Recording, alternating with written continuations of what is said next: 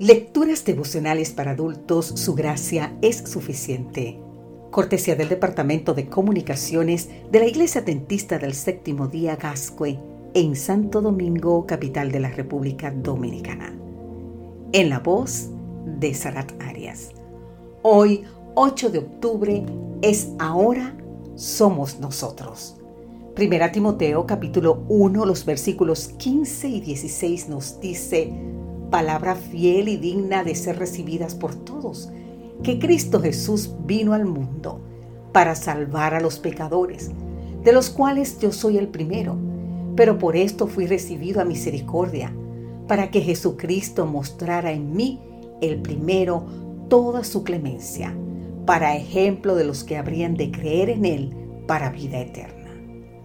Pablo era la prueba de que el Evangelio transforma vidas y él no se cansaba de dar testimonio de ello. Antes había sido blasfemo porque había negado la divinidad de Cristo.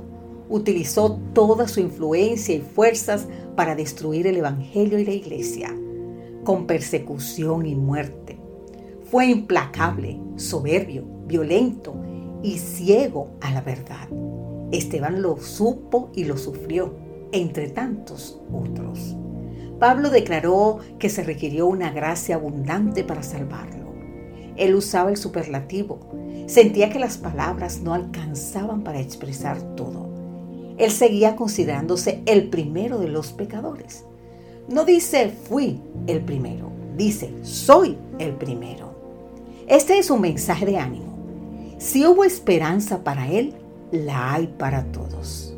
Pablo se transforma de perseguidor a predicador de asesino a pastor, de comisionado para el mal en misionero para el bien, de fanático del formalismo en heraldo del cristianismo.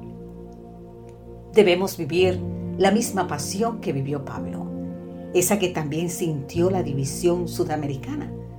Con el apoyo de todas las uniones e instituciones sentimos deuda y gratitud por los sacrificios pioneros que un día llegaron a nuestras tierras con el mensaje del Evangelio. Por eso enviamos y sostuvimos durante cinco años a 25 misioneros y sus familias a lugares sumamente inhóspitos. Por motivos obvios guardamos sus nombres, pero agradecemos a Dios por haber sido colocados en las manos del Señor para cumplir la misión. Hubo experiencias de milagros y de luchas. Por ejemplo, un matrimonio perdió su segundo hijo a los 10 días de vida.